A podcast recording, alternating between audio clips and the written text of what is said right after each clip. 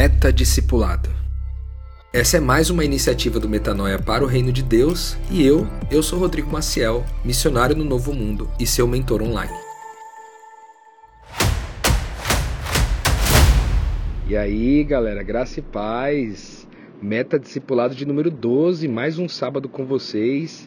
Eu estou muito contente de poder trazer um pouquinho mais é, do que a gente tem aprendido por aqui, um pouco da nossa experiência, de repartir com você a nossa experiência prática versus a nossa experiência teórica com o Evangelho.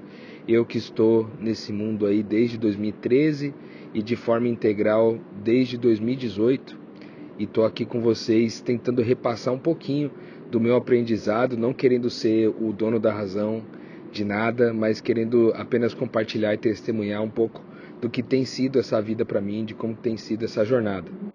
Nos últimos episódios aqui da série, a gente falou um pouco sobre a mensagem, né? Qual que era o teor dessa mensagem? A gente organizou em três assuntos, né? O primeiro deles é a graça, o segundo a identidade e o terceiro que é o reino. Então, basicamente, todo o evangelho se concentra nessas três mensagens é lógico que não dá para limitar a mensagem do Evangelho apenas a esses três aspectos, mas com certeza, se você cobrir esses três aspectos, você possivelmente está cobrindo praticamente tudo né, do que é de mais importante ali para que a pessoa possa ser iniciada no reino de Deus, vamos dizer assim. É, no último episódio a gente falou um pouco sobre a anti-mensagem, né, que basicamente são características é, do evangelho, de um falso evangelho que surgiram e que de uma certa forma atrapalham, né, impedem o conhecimento verdadeiro do evangelho de avançar, né, porque eles são contraculturais ao evangelho raiz e eles são também opostos, né, são também combatentes de uma certa forma. Então, é, basicamente a mensagem se divide entre esses três pontos e, e eu gostei de incluir para vocês aqui essa questão da, da anti-mensagem para ficar claro para todo mundo sobre o que, que pode atrapalhar a gente quando a gente estiver no processo de, de comunicar o Evangelho para alguém. Bom, hoje a ideia é a gente falar um pouquinho sobre o fato de que essa mensagem que a gente aprende é, a comunicar, vamos dizer assim, é uma mensagem que só pode ser comunicada no ser.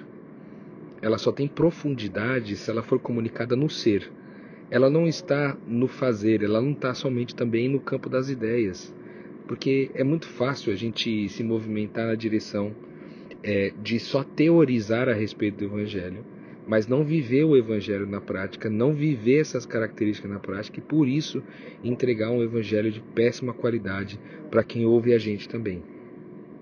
É, como que a gente faz isso, né? Como que a gente faz para ser essa mensagem, né? Para que essa mensagem seja viva, como Paulo disse, né? Nas suas cartas ali, que nós somos como, como que cartas vivas desse evangelho, né? Como se é, você que está me escutando, se você se chama Leandro, é o evangelho segundo Leandro, né? O evangelho segundo Roberta, o evangelho segundo Thaís, o evangelho segundo Renata, o evangelho segundo Felipe, certo? Basicamente é como se a gente escrevesse o evangelho com a nossa própria vida, como se a nossa vida fosse um livro em branco e a gente fosse escrevendo esse evangelho na nossa vida, de forma que as pessoas pudessem perceber que não somente existe um discurso aqui, mas é que esse discurso já ultrapassou o campo das ideias e chegou no chão da vida, é, sendo um evangelho prático, vivido de verdade, né? Porque as pessoas estão cansadas de propostas, de mensagens que aparentemente são mensagens que podem mudar a vida das pessoas, mas não mudaram nem a vida da pessoa que comunica. Então fica um pouco incoerente. Então hoje a gente vai tentar é, esboçar um pouquinho de como fazer para ser a mensagem, não somente falar essa mensagem, mas ser a mensagem. Eu acho que o, o grande exemplo disso daí está na própria vida de Jesus, né? Que ele foi o cara que ele foi a mensagem, ou seja, tudo aquilo que ele ensinou, ele é. A gente tem uma série aqui no Metanoia chamada O que Cristo oferece, ele é. É uma série, se não me engano, de 14 ou 16 episódios, eu não me lembro, mas você pode procurar por aqui, né, fazer uma procura aqui no Spotify ou no seu canal de podcast e encontrar o que Cristo oferece ele é, onde a gente explora isso com bastante detalhe. Mas basicamente é, a gente entender que esse Jesus que ensinou uma mensagem aos seus discípulos, que ensinou uma teoria aos seus discípulos, ele era a própria mensagem a qual os discípulos tinham que comunicar.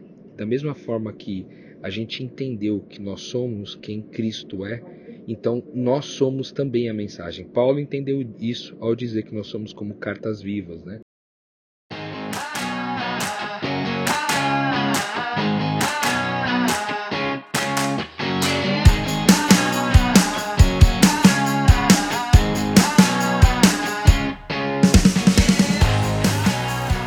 Mas Rodrigo, como que isso pode se dar na prática, cara? Tipo assim, como que eu posso ser uma mensagem? É engraçado, né? Porque sempre quando a gente coloca o assunto do ser na frente, né?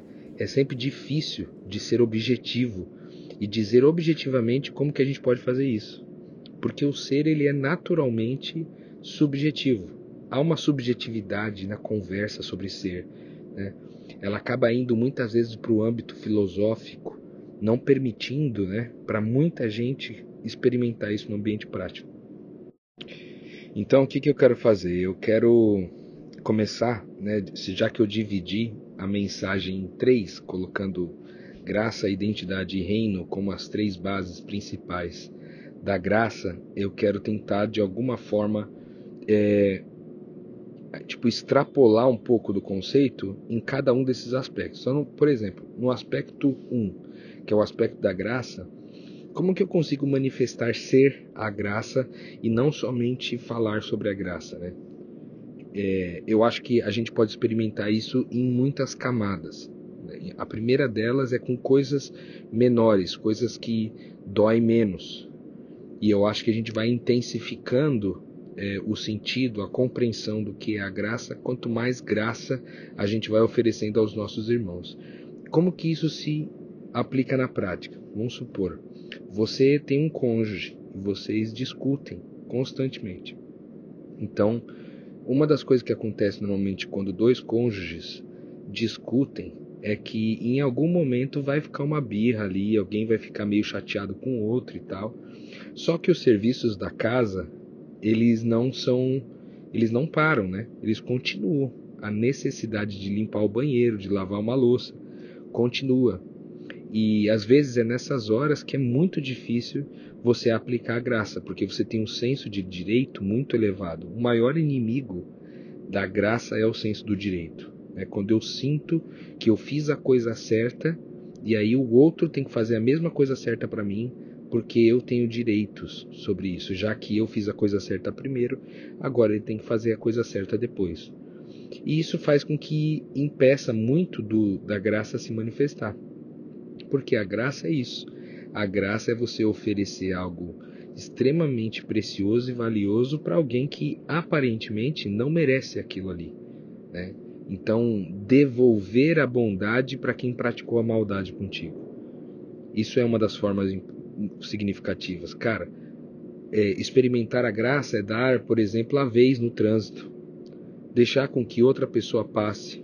A pessoa te xingou no trânsito, de repente você ter a condição de, de, de não xingar de volta, mas muito pelo contrário, abençoar a pessoa que te xingou. Sabe aquela pessoa que te ofendeu no trabalho? Você ter a condição de voltar aquela ofensa com alguma palavra de bênção. Mais do que ficar calado, não é sobre ficar calado, sabe? Não é sobre omitir-se da responsabilidade, omitir-se do sentimento. Não é sobre se omitir, é sobre atuar de forma ativa, né, positiva naquela questão. Então a gente citou aqui o trânsito, a gente citou em casa, a gente citou as pessoas. Uma, uma outra forma é, por exemplo, você pagar a conta do restaurante para pessoas que supostamente estava todo mundo imaginando que vocês iam rachar a conta. E de repente você escolhe pagar a conta. Ou seja, aquelas pessoas não mereciam que você pagasse a conta. Mas você pagou mesmo assim. Certo? Esse exercício de fazer para as pessoas aquilo que supostamente elas não merecem, é uma das formas de você tornar a sua vida graciosa e, portanto, é, se tornar cada dia mais semelhante a essa, essa, esse ser da graça. Né? Então, isso vale para todos os âmbitos, vale para os relacionamentos, vale para os relacionamentos de trabalho, de casa, vale para os vizinhos, vale para o colega da comunidade, da igreja.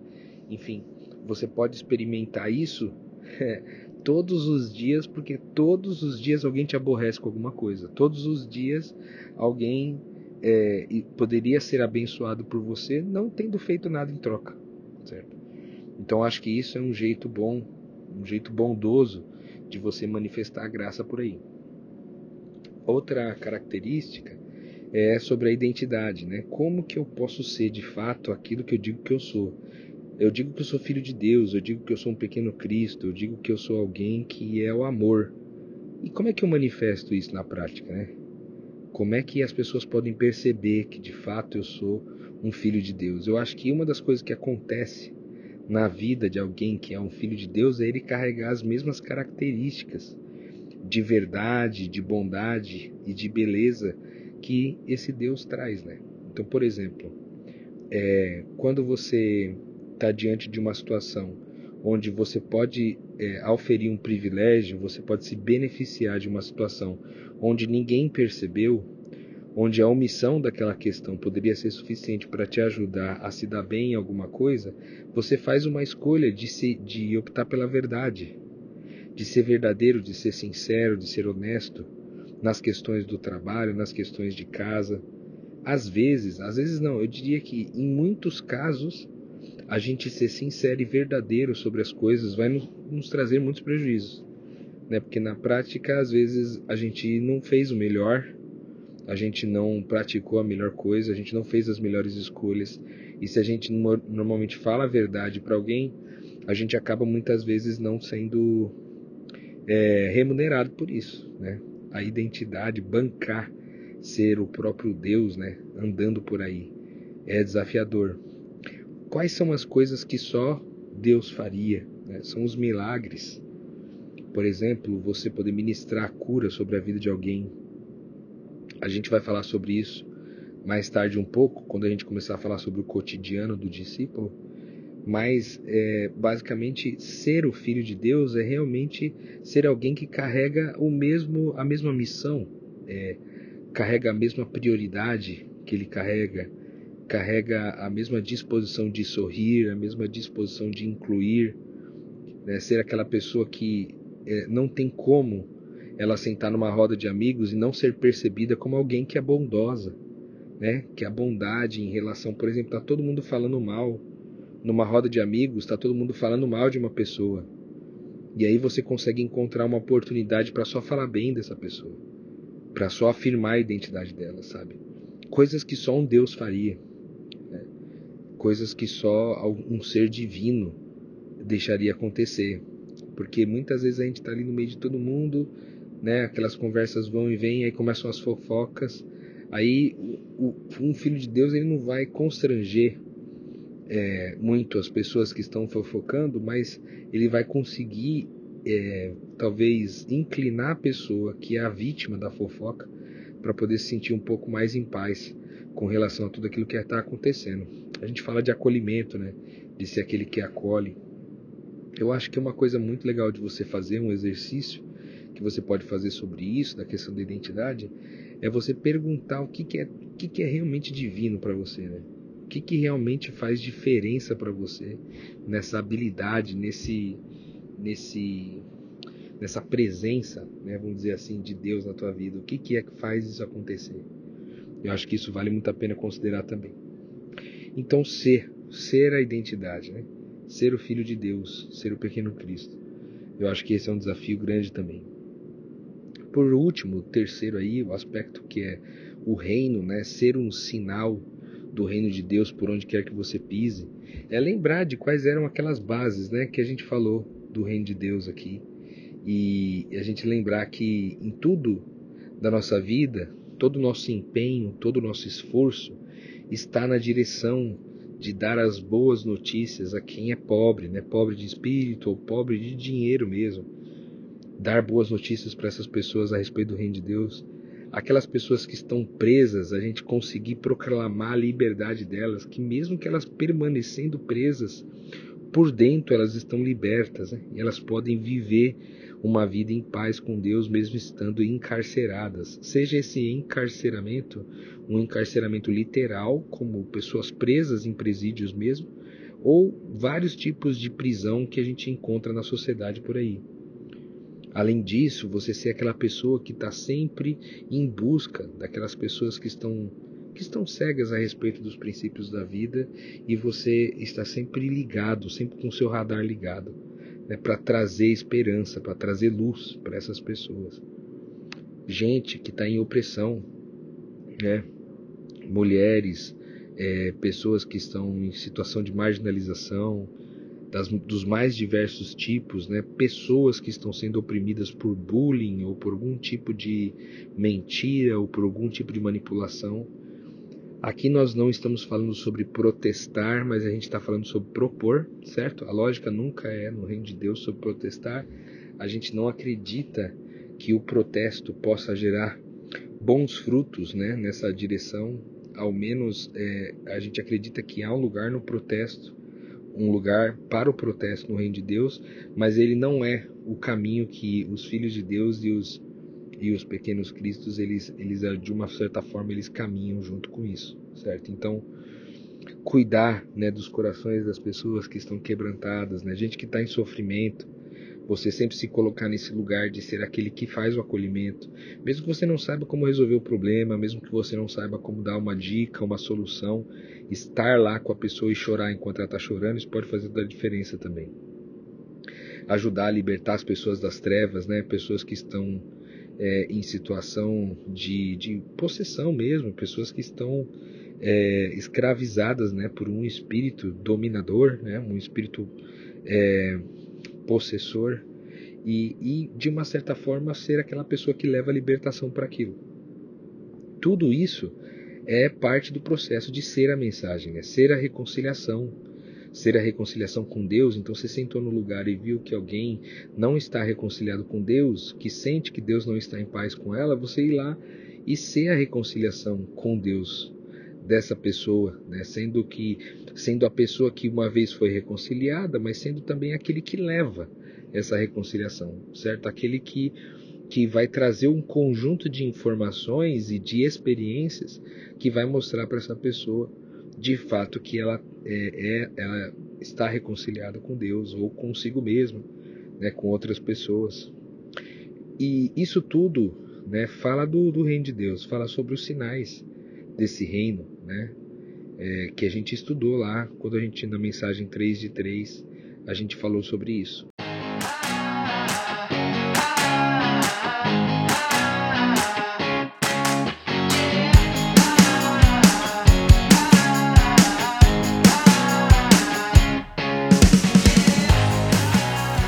Por último, na questão da anti-mensagem, que eu acho que eu também queria citar aqui, que a gente falou sobre o que não, o que não é a mensagem, né? O que não pregar.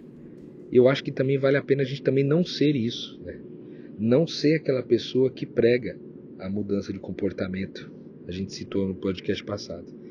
Não ser aquela pessoa que vai ser a pessoa que imagina que em todos os lugares, né, onde Deus está, naquela lógica que nós ensinamos semana passada, você usar essa mesma lógica essa semana aqui. Então, por exemplo, é, sobre a mudança de comportamento, né? Você, é, às vezes, a gente fala sobre mudar, a, fazer uma mudança de comportamento da pessoa com Deus, mas aqui é sobre não esperar que as pessoas mudem de comportamento com você, sabe?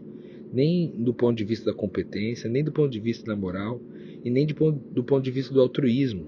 E eu acho que isso coopera um pouco com a ideia da graça, né, de ser gracioso, de forma que você não precisa mudar o comportamento de ninguém.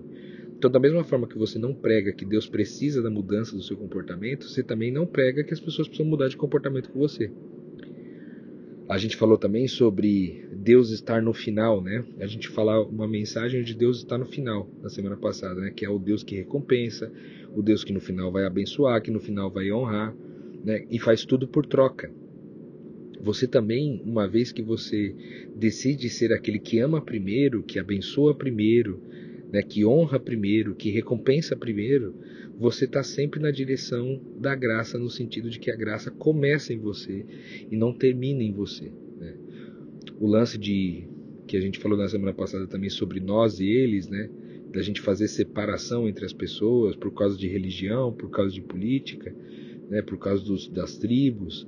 Além da gente não colocar o nome de Deus nisso, a gente também não ser essa pessoa que, por conta das nossas convicções religiosas, ou políticas, ou tribais de comunidade, a gente também não, não se separe uns dos outros. Eu acho que isso também é bem importante.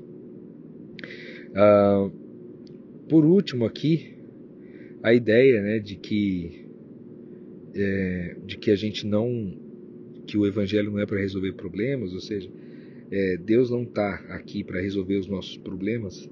A mesma forma também não se colocar nessa posição da pessoa que resolve o problema de todo mundo. Né?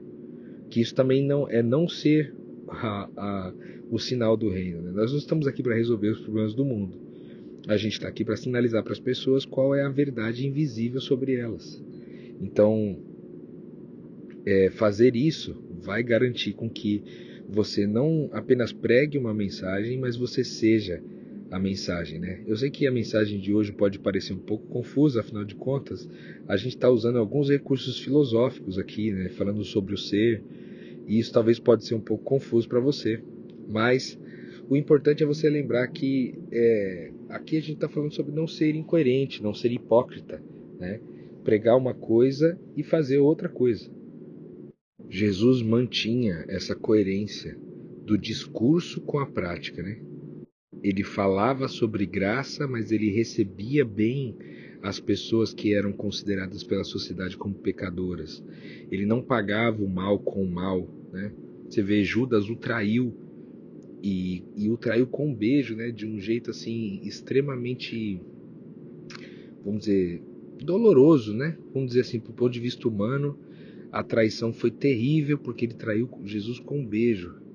Cara, Jesus amaldiçoou Judas por conta disso? Não. Entende? Muito pelo contrário, ele continua a abençoar Judas depois de tudo isso. É, quando você vê aquela, as pessoas né, que continuavam, vamos dizer assim, é, praticando obras que não eram consideradas saudáveis naquela época, né, Jesus não fazia uma acepção dessas pessoas colocando no grupo dele somente pessoas que não é que não erravam, né, que eram pessoas irrepreensíveis. Ele não fazia isso. Então, eu acho que o mais importante sobre você entender de ser a mensagem é de tentar buscar a coerência do discurso com a prática. Agora, eu quero também terminar essa nossa conversa falando sobre que nós não estamos falando aqui sobre obras, né? Porque talvez ao ouvir todo toda essa mensagem você fique pensando assim, ah, mas desse jeito que o Rodrigão está falando aí, então não muda nada. Eu, eu, praticar obras aqui, praticar obras ali, praticar obras na igreja e praticar obras no reino não é a mesma coisa? Não é a mesma coisa porque basicamente é o seguinte: aqui, quando eu digo aqui no reino, né, me entendendo incluído nesse reino, a gente não a gente não está controlando o que você está fazendo, sabe? A gente não está te punindo pelas suas coerências ou incoerências. Né? Todo o meu discurso sobre você ser coerente é porque você escolheu a vida de discípulo. Você escolheu ser alguém que representa esse Deus dia e noite. Né? Então, o empenho de participar com boa qualidade também faz parte importante né? de todo o processo. O empenho de, de de participar do privilégio de fazer isso com qualidade, de fazer na, no maior número de dimensões possível. Então, todo esse nosso esforço para participar, todo esse nosso esforço para amar mais e melhor, todo esse nosso esforço para ser coerente com a mensagem de graça, com a mensagem de identidade, com a mensagem do reino, todo esse nosso empenho é para poder participar de mais privilégios do reino de Deus sobre é, ser filhos e filhas de Deus, né? E não só porque nós somos obrigados a isso, não porque Deus mandou que fosse assim, não, cara, Deus não, não manda tem que para você em nada, né? Você tem o privilégio de poder experimentar isso com qualidade e isso é total da sua decisão, né, da sua escolha. E isso não compromete o resultado final. Apenas vai te dar condições né, de você experimentar o reino de Deus com um pouco mais de qualidade. Certo? Com essa mensagem de hoje, a gente encerra esse, esse quadro dentro do metadiscipulado aqui sobre a mensagem, né? onde mais uma vez a gente falou sobre graça, identidade e reino, a gente falou também sobre a anti-mensagem e hoje a gente gastou um pouquinho mais é, de, de tempo aqui falando um pouquinho sobre não, não fazer dessa mensagem uma teoria, mas uma realidade, uma verdade na nossa jornada aqui, para que essa mensagem possa ser comunicada de um jeito profundo, né, de um jeito belo, de um jeito bondoso e verdadeiro. Eu acho que isso é o que que ganha o jogo no final das contas aí, certo? Então conto com a sua presença na semana que vem. A gente sai desse assunto da mensagem e começa a entrar no, no bate-papo sobre o cotidiano do discípulo, que também a gente vai trazer muitas das nossas experiências aqui com relação a cada uma dessas coisas. Então eu espero você no sábado que vem para a gente conversar um pouquinho sobre cotidiano do discipulado aqui no Meta Discipulado, um programa do Metanoia que foi feito especialmente com carinho para você que está em busca de ter uma experiência mais profunda, mais real, mais verdadeira e talvez até mais radical com Deus. Vejo você semana que vem. Um abraço.